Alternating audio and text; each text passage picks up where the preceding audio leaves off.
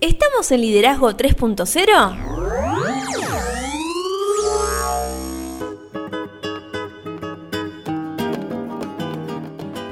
Bienvenidos a Liderazgo 3.0, un espacio que crece día a día y analizamos un tema poco trabajado como es el liderazgo. Quienes conformamos este espacio comprendemos que el liderazgo es un concepto que cambia vidas y lo hacemos con el fin de agregarles valor a cada uno de ustedes, nuestros oyentes.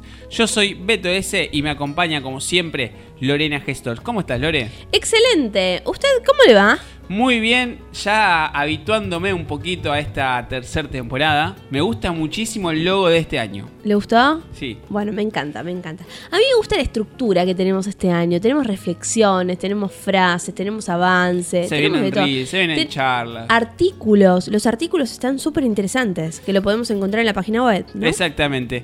Ya te- tuvimos uno sobre confianza y hay otro más que no me acuerdo cuál, pero el primero sobre cómo podemos ganar nuestra propia confianza es... A mí me, me invitó a reflexionar y mucho mientras lo escribía. Invitamos a que las personas que lo, que lo puedan leer, que se puedan acercar a ese artículo, que, que lo comenten, ¿no? Que también nos, nos expresen qué ese sentimiento les provoca. Y si no saben dónde encontrar los artículos, les recordamos nuestras redes, porque estamos en Instagram como Liderazgo 3-0, en Facebook como 3.0 Liderazgo, nuestro canal de YouTube es Liderazgo 3.0 y nuestra web que está más actualizada que nunca, www.liderazgo30.com.ar. Pero bueno, ¿sobre qué vamos a hablar hoy? Vamos a seguir hablando sobre la estrategia emocional. ¿Sí? Hoy vamos a hablar sobre emociones y razonamiento. Uf, Porque en el último episodio estuvimos hablando sobre la inteligencia emocional grupal y analizamos cómo se crean los equipos teniendo como roles preponderantes la inteligencia emocional y la motivación. Y en el episodio de hoy vamos a eh, avanzar un poco sobre eso y podríamos arrancar preguntándonos qué dimensiones tiene la inteligencia emocional grupal. Podemos arrancar diciendo que las normas de la inteligencia emocional tienen como objetivo actuar con ejes de equilibrio para atender las emociones y necesidades individuales de cada miembro del equipo de trabajo, de manera que estos se traduzcan en conductas y comportamientos positivos para todo el grupo. Usted me sabe que a mí me gusta muchísimo traer autores ¿Sí? Por eso le comento un, un trabajo que se dio en el año 2001. Daniel Goleman medio que se aburrió de trabajar solo y trabajó junto con Chernis, que ambos proponen una clasificación de normas para el desarrollo de la inteligencia emocional grupal, mismas que se agrupan en dimensiones según su orientación, tal como eh, lo vamos a, ver a, a continuación. El primer punto sería la conciencia grupal de los miembros, que acá hay que analizar dos ejes. Por un lado, eh, el tomar perspectiva. Qué importante tomar perspectiva en la vida, ¿no? Sí, totalmente. Y que se traduce como la disposición a considerar con respeto y apertura los puntos de vista de otras personas. Y el, el segundo camino que tenemos que tener en cuenta es la comprensión interpersonal que hace referencia a la manera en la que a través de las diferencias individuales los miembros de un equipo de trabajo desarrollan diversas alternativas para comunicarse de manera asertiva. La segunda dimensión que proponen es la regulación grupal de los miembros y aquí también lo dividimos en dos eh, puntos. Por un lado, enfrentarse a los miembros que rompen las normas, es decir, confrontar de manera directa a cualquier persona mediante el uso de técnicas de comunicación asertiva para solucionar un problema en lugar de evitarlo, lógicamente. Y por otro lado, la orientación afectuosa. Esto es la extensión honesta que se hace a un para reconocer el esfuerzo y también el logro individual en función del bien común de todo el equipo, ¿no? Qué importante esto de regular y, y no hacer oídos sordos a los problemas, enfrentarlos. Exacto. Eh, Qué importante enfrentarlos. Y la tercera norma que plantean es la autoconciencia grupal, que también tiene dos vertientes. La primera, eh, si no me recuerdo, es la autoevaluación de equipo, que es la capacidad de orientar al equipo de trabajo a interpretar una situación ambigua como, no sé, un reto como puede ser una oportunidad constructiva de aprendizaje y entenderlo como tal. Y por el otro lado, buscar realimentación, que es la capacidad para establecer una comunicación asertiva entre los miembros de un equipo de trabajo con la finalidad de explorar y conocer las emociones que se generan frente a una situación en particular, claro que es la misma que puede interferir en la eficiencia grupal. Claro, también encontramos la autorregulación grupal. El primer punto a tener en cuenta es crear recursos para trabajar con, con la emoción, es decir, la habilidad de hacer uso de las técnicas de gestión de las emociones para fomentar un clima laboral tanto sano como positivo. También otro de los puntos a tener en cuenta es crear un entorno afirmativo, que es la capacidad de encontrar el lado positivo de todas las situaciones a las que se enfrenta el equipo de trabajo, con el objetivo de facilitar el desarrollo tanto de habilidades personales como también profesionales, que generen sinergia dentro del grupo. Y por otro lado, también a tener en cuenta es la resolución proactiva de problemas, es decir, la habilidad para concentrar los esfuerzos de todos los integrantes del equipo de trabajo en la búsqueda de soluciones creativas e innovadoras para resolver situaciones que amenacen la consecución de los objetivos grupales. Acá quiero que mm, hagamos foco en algo importante que no quiero que pase desapercibido. Eh, la norma es la autorregulación grupal. ¿Cómo empieza el grupo a tener como su propia vida, no? Claro. Y se tiene que autorregular. Y siendo eso, tenemos que entender de que otra norma es la conciencia social del grupo, entendiéndolo como si fuera que ya el grupo tiene vida propia que tiene por un lado la conciencia organizativa, que es la capacidad de un equipo de trabajo para comprender el contexto social y político que sustenta la organización, es decir, la aceptación y acatamiento de las regulaciones internas y externas que rigen su actividad, nada más. Y por otro lado, la conciencia intergrupal, que no es ni más ni menos que la capacidad de un equipo de trabajo para reconocer las necesidades, expectativas y objetivos de otros grupos al interior de la organización, claramente estableciendo las estrategias necesarias para facilitar la consecución de, lo, que podría ser un objetivo en general. Y otra de las normas que desarrollan se titula como las habilidades sociales del grupo. Es decir, en este punto hay que crear relaciones externas, que es la habilidad para persuadir a personas ajenas al equipo de trabajo para que proporcionen los elementos necesarios para la consecución de las metas internas del mismo, ¿no? Son muy lindas las normas. Eh, la pregunta sería, ¿Por qué tardaron tanto tiempo en debatir y por qué, cuál era el objetivo de plantear esta, norma que no era ni más ni menos que el establecimiento de eh, tener con finalidad la creación de tres creencias colectivas que terminan siendo indispensables para el éxito de todo equipo de trabajo? ¿Cuáles son? La primera, la confianza. Claro. Hasta nosotros hemos hecho algún video que debe estar escondido ahí en YouTube, el fondo, hace mucho tiempo, no sé, hace como tres años ya. ¿Hicimos video también? De la confianza, ¿no se acuerda? No, ya, ya pasó tanto tiempo. Que explicábamos que la confianza era como las monedas que... Ay, sí, sí, sí, el ejemplo que siempre traíamos. Sí, ahora ah, sí. está bien. Ahora sí, ahora sí. Pensé que me habían cambiado mi compañera. Ahora me acuerdo, pero ¿qué fue en el primer año? Claro, la primera temporada, ya, lejito quedó. Lejísimo, pero bueno, el primer punto es la confianza, que como el valor máximo a través del cual se puede impulsar el crecimiento personal de todos los colaboradores, mismo que se va a terminar viendo reflejado en el rendimiento laboral y en la constitución de equipos de trabajo eficientes. También lo que plantean es la identidad grupal como eje rector de toda la organización, ya que permite a sus colaboradores comprender la normalidad, la misión, la visión y los objetivos para los cuales orientan sus esfuerzos. Y el tercer eh, objetivo era la eficacia grupal, que se traduce en la sinergia y cohesión, misma que constituyen el elemento clave para el éxito organizacional. Y como a mí me gustan los autores, lo escucho. Y me gusta que le demos crédito a todos esos autores que nos regalan el concepto de liderazgo que tenemos hoy, o de inteligencia emocional que tenemos hoy.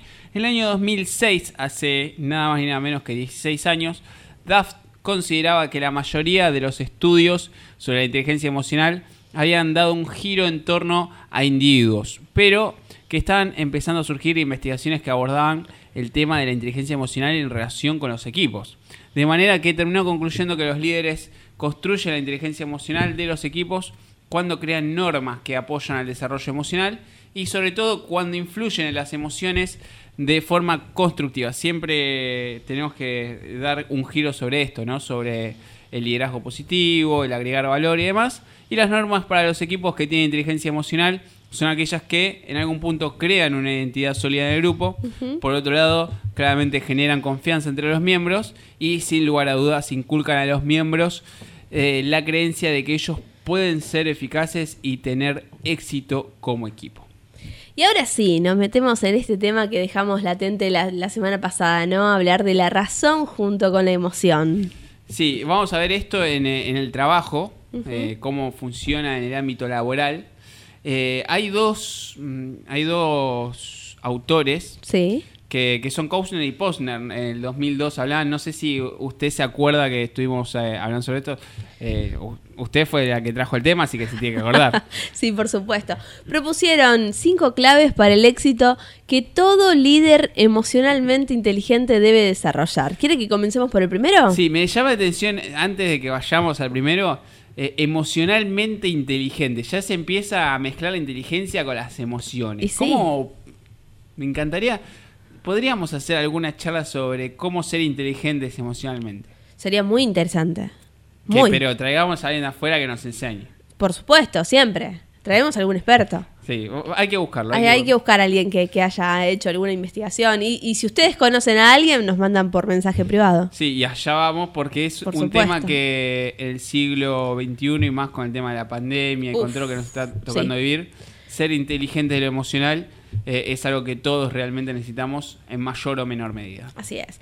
La primer clave que traen estos dos autores es modelar cómo quiere que los demás actúen según sus valores, es decir, facilitar la expresión de emociones y de pensamiento para gestionar al equipo de trabajo en una dirección en común, en función de los valores propios tanto de la organización como también del objetivo de trabajo.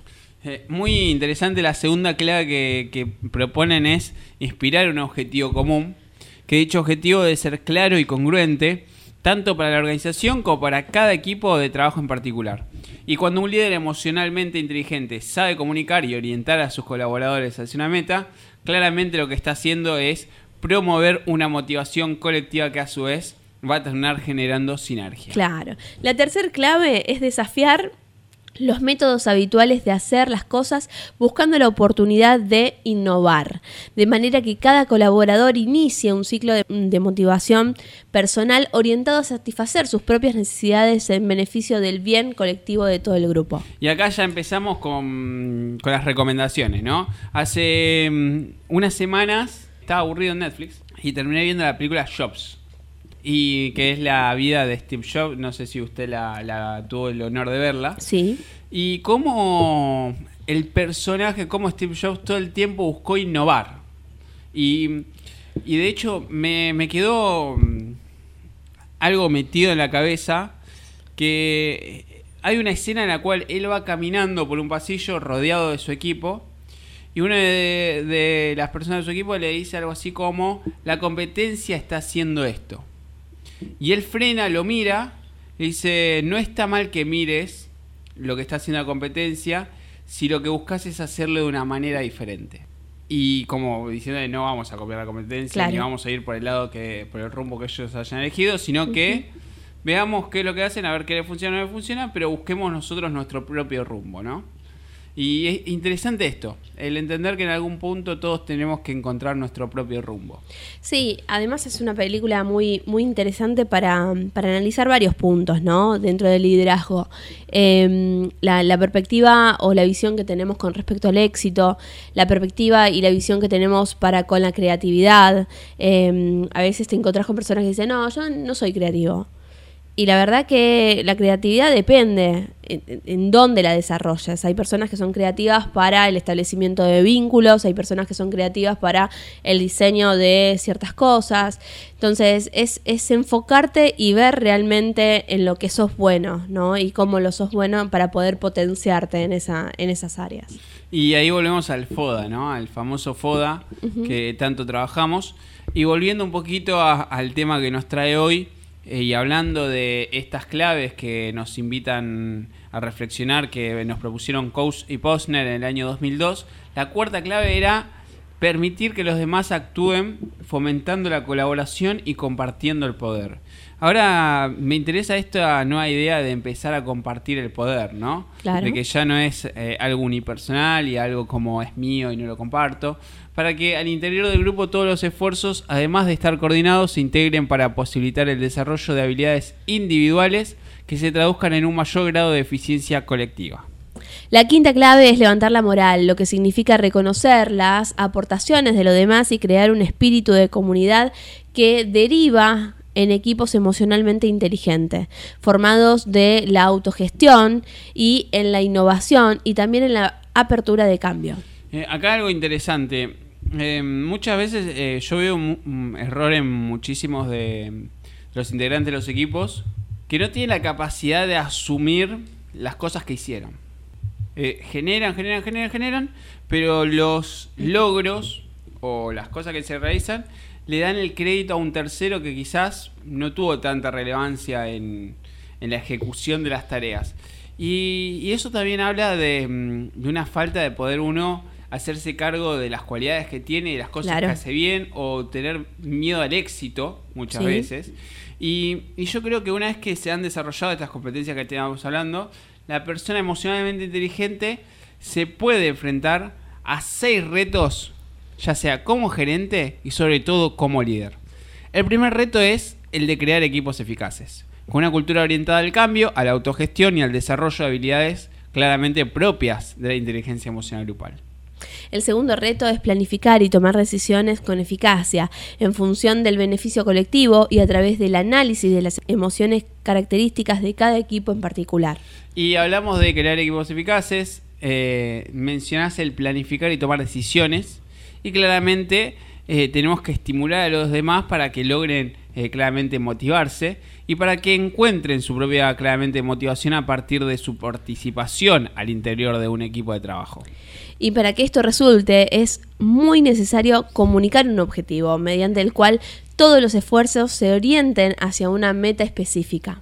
Y así todo, como la comunicación es realmente fundamental, tenemos que fomentar los cambios, tanto en lo individual como en lo grupal para que exista un grado de motivación que permita enfrentar cualquier obstáculo de manera satisfactoria.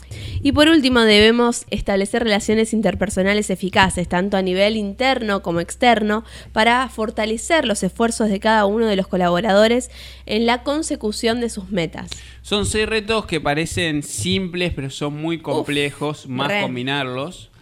Y, y hablando de esto, eh, en el 2004 seguimos con los autores.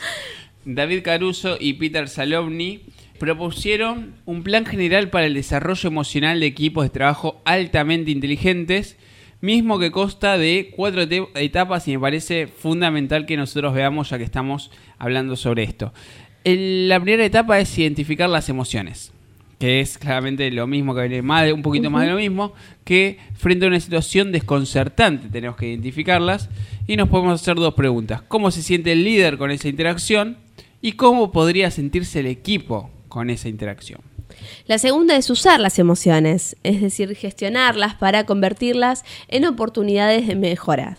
Por ejemplo, nos podríamos preguntar cómo van a influir esas emociones en el método de trabajo del líder y qué pensará de esas interacciones. También nos podríamos preguntar cómo afrontará el equipo esa interacción y qué pensará de ellas. Otra cuestión que tenemos que ver, la tercera etapa, es comprender las emociones del equipo de trabajo ya que identificamos las emociones, las usamos, también tenemos que comprenderlas para determinar las oportunidades en beneficio del grupo y para detectar los puntos débiles que deben ser apuntalados. Y acá claramente si tenemos que plantear algunas preguntas, nos podemos preguntar, por ejemplo, cómo reaccionaría el equipo o sobre todo qué esperan del líder, porque esto muchas veces las expectativas juegan un rol fundamental. Claro. Y por último, lo que debemos hacer es manejar las emociones, permitiendo y facilitando la expresión honesta, pero orientada hacia la búsqueda de alternativas de solución.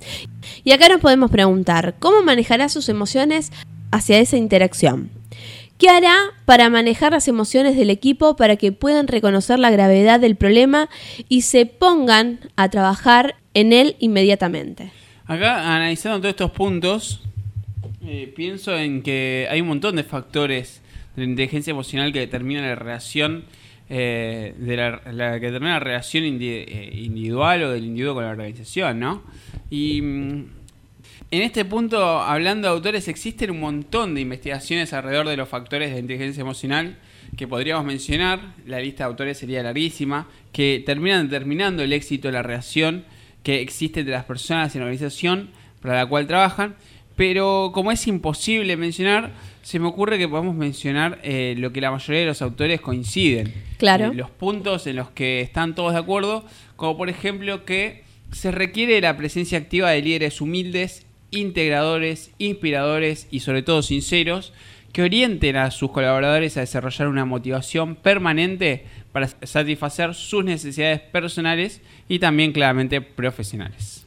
Otro de los puntos en los que coinciden la mayoría de los, de los autores es que es indispensable contar con colaboradores con una gran capacidad de adaptación, entusiasmo e inteligencia emocional, dispuestos a comprometerse con los objetivos de la organización. Y otro punto que también es importante es que tiene que existir un reparto justo y equitativo de las ganancias materiales, financieras y de conocimiento para todos los que contribuyen al éxito de la compañía.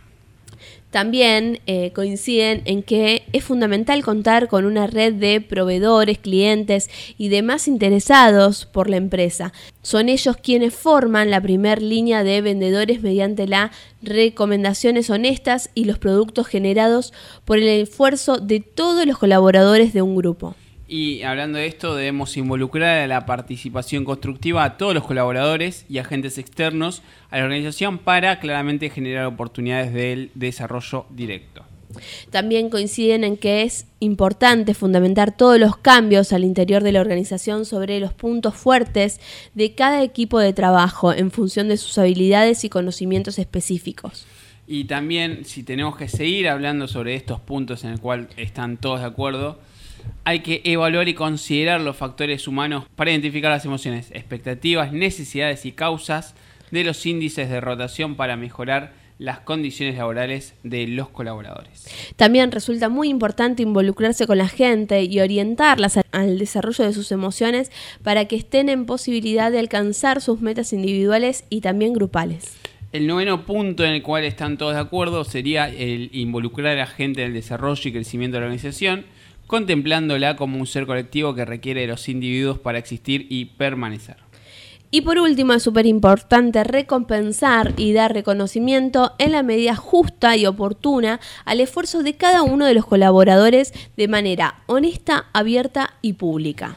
Eh, todos estos puntos son muy importantes para tener en cuenta, sin lugar a dudas. Y todo esto nos va a llevar a, a trabajar el desarrollo del liderazgo mediante la aplicación de la inteligencia emocional eh, en los equipos de trabajo. Claro. Y ahora sí, volviendo a los autores, Stephen Covey en 1990 eh, terminó mm, eh, planteando que resulta más eficaz promover un entorno laboral en el que el temor al poder sea sustituido por el amor. Y para ello define al amor como el interés genuino que un líder expresa a sus colaboradores. El dar sin esperar nada a cambio, tan importante que muchas veces hemos planteado, tanto para efectos de crecimiento y triunfo personal, como laboral. Y bajo este parámetro que recién mencionabas, el amor se desarrolla en los colaboradores a través de tres formas de expresión. Por un lado, el amor como motivación, que se entiende como el acto de enamorarse de la vida y del trabajo. Por otro lado, el amor como sentimiento que implica atracción hacia las relaciones interpersonales de un grupo de trabajo y hacia las tareas. Y por último, el amor como acción, que se traduce en comportamientos positivos cargados de un alto grado de inteligencia emocional. Qué, interesante mm, poder hablar de amor sin, necesidad de que alguien... O, viéndolo desde un punto de vista totalmente distinto al amor, porque quizás uno habla de amor y, se y piensa en otra cosa, ¿no? Eh, y acá el amor es el interés genuino, eh, eh, el querer brindar a las personas simplemente por eh, eh, tener, tener, bienestar de, ver cómo se desarrollan sin esperar nada a cambio, ni que nos deban nada, ni, ni, nada, ni nada que se le parezca. Sí, habría que ver, ¿no? Desde qué mm, perspectiva cada uno concibe el amor. ¿Y usted desde dónde concibe el amor? Eh, yo, yo desde la vida, o sea, yo creo que cada, cada, cada situación, cada vivencia, cada experiencia que se nos presenta, yo creo que que es eh, algo que nos, nos debería enamorar y nos debería invitar a, reflexionar todo, lo bueno y lo malo, ¿no? Y vos que estás del otro lado, que sos parte de esta comunidad de liderazgo 3.0, ¿cómo conseguís el amor? Contánoslo en nuestras redes, ya sea en nuestra página web, que es www.liderazgo30.com.ar, en nuestro Instagram, que es liderazgo 3-0, en nuestro Facebook, que es eh, 3.0 liderazgo, o en nuestro canal de YouTube, que es liderazgo 3.0. En el próximo episodio vamos a estar hablando sobre liderazgo personal. El año pasado dimos una charla en la Universidad de Nahuac, México, Sí. eh, sobre liderazgo personal. También vamos a hablar un poco sobre coaching. Así que el próximo episodio no se lo pierdan porque va a estar buenísimo. ¿Algún comentario del episodio que te haya quedado? Yo llego con la, con la voz justa hoy, ¿eh? Espero Eh, que recupere para la semana que viene. Vamos, para vamos a- dentro de dos semanas usted tiene que estar. Vamos a intentarlo ahí. Si tienen alguna receta casera para mejorar la voz, bienvenido Siempre hay sea. alguien que te mete yuyo, Sí, miel, sí, sí. esas Bueno, cosas. bienvenido sea. Yo no sé si me le animo a eso. ¿No? Eh, hay, hay cosas interesantes. Eh, mientras que no tenga un sabor muy feo, Bien. Vamos para adelante. Y Sí, si sí. le gustó el podcast, compártanlo para que podamos agregar valor a más personas. y nos retiramos con lo justo, sin antes decirle no somos muchos, no somos pocos. Pero realmente estamos todos locos. Vivimos en una sociedad que no nos educa para ser personas emocionalmente inteligentes. Daniel Goleman.